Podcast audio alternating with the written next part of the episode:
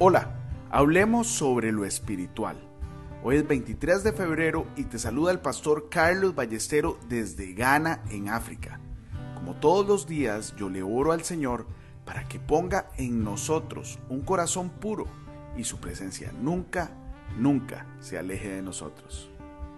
En 1 Corintios 2.14 leemos, pero el hombre natural no percibe las cosas que son del Espíritu de Dios, porque para él son locura y no las puede entender porque se han de discernir espiritualmente. Hoy te quiero recomendar leer y meditar en Génesis 28 del versículo 10 al 16.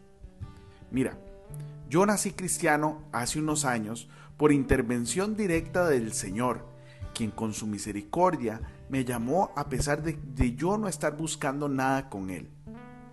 Él es un siervo que me leyó la palabra con denuedo y pude experimentar de manera sobrenatural la presencia del Espíritu Santo, quien inmediatamente me dirigió a estudiar la palabra de Dios para poder escucharle nítidamente de ahí en adelante.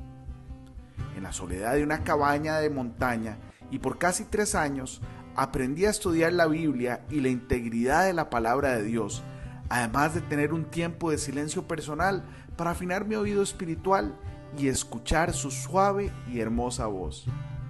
Gracias a esa disciplina me he cimentado sólidamente en la palabra de Dios. Quiero que las cosas estén basadas en la Biblia, de lo contrario, simplemente no es suficiente.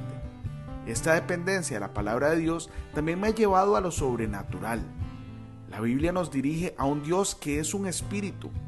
La Biblia nos enseña acerca de ángeles que no pueden ser vistos en lo natural, el Nuevo Testamento está lleno de instrucciones sobre el Espíritu Santo. A pesar de esto, muchos cristianos se quedan fuera de las bendiciones de lo sobrenatural. Mira, Jacob llegó a un lugar, se hizo una almohada y se acostó a dormir. Tuvo una experiencia sobrenatural durante la noche. Cuando despertó por la mañana dijo, el Señor estaba en ese lugar y yo no lo sabía. Ese es el testimonio de muchos creyentes. El Señor está con ellos y ni siquiera lo saben. Los ángeles están a su lado y ni siquiera se dan cuenta. El Espíritu Santo les habla y ni siquiera lo saben. Siempre me sorprende que haya personas que no creen en los milagros y sin embargo son cristianos comprometidos. ¿Es ceguera intencionada ante lo que es tan obvio?